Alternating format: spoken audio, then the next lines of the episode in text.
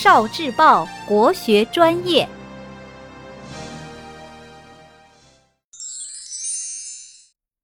语文加油站。唐伯虎卖画。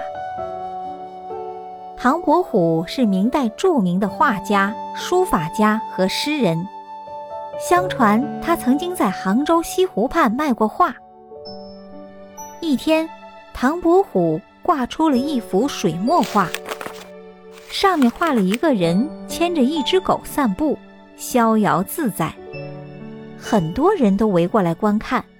唐伯虎对大家说：“各位，这幅画是一则字谜。”如果要买这幅画，要付三十两银子。如果有人猜中了画里的字谜，我就把画赠送给他，一文钱也不收。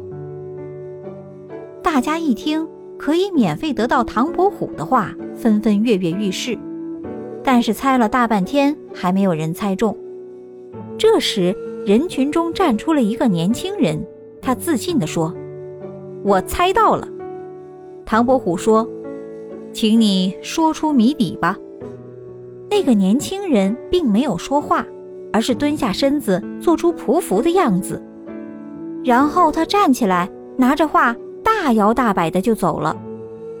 大家都莫名其妙，唐伯虎却哈哈大笑起来，说：“哈哈，他果然是猜到了我的字谜。你能猜出这是个什么字吗？在评论区写出你的答案吧。”